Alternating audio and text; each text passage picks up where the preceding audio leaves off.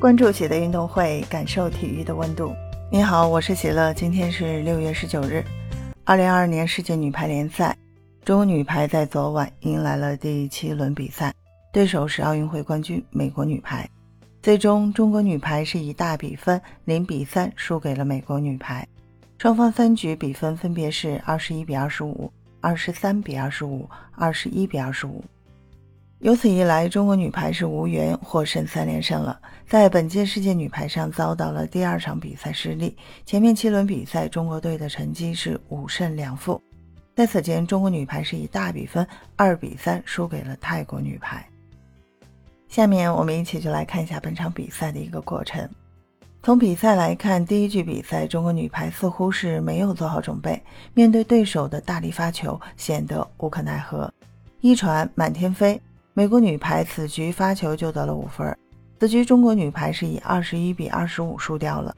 可以说，如果中国女排在一传方面能够做得好一些，那么还是有机会赢下此局的。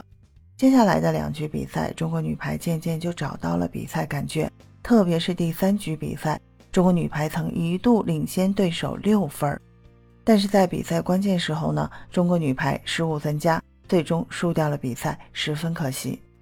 从中国女排球员的发挥来看，有三人发挥十分低迷，表现令人失望，是球队输球的关键因素。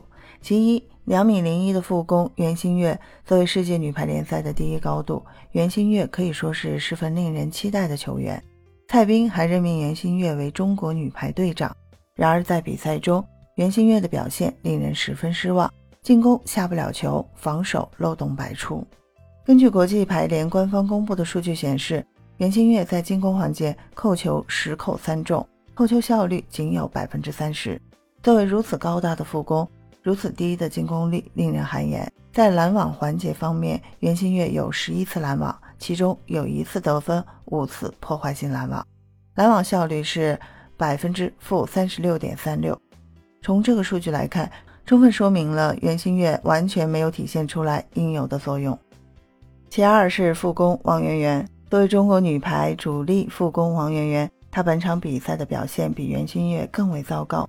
在进攻端可以忽略不计，在防守端也是漏洞百出。根据国际排联官方公布的数据显示，王媛媛五次拦网一分未得，有四次破坏性拦网，拦网效率是负百分之八十。很明显，中国女排这场比赛零比三输给美国女排，与袁心玥和王媛媛有非常直接的关系。若是他们的进攻和防守端表现好一点，那么中国女排未必会输球。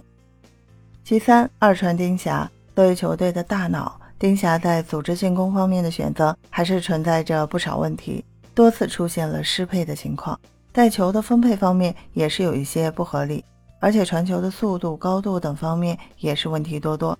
可以说，如果丁霞在传球质量方面能够提升一些，那么中国女排进攻的效率必定会更高。球队击败对手并不是完全没有机会。当然了，中国女排零比三输给美国女排，除了上述三人表现糟糕之外，还有其他多方面的因素，比如我们的一传太差，让对手发球就直接拿到了八分；我们的进攻得分与美国女排相比少了十五分。我们的网前防守质量不如对手，还有我们在关键处理方面同样是存在很多问题，心态方面也是出现比较大的波动的。可以说，中国女排通过这场比赛能够认清自己的实力，为接下来的进步是提供了方向的，也是有好处的。分享体坛热点，感受体育魅力。今天的内容你有什么想说的？欢迎在评论区给我留言。感谢收听喜乐运动会，也欢迎您的转发、点赞和订阅。我们下期节目见。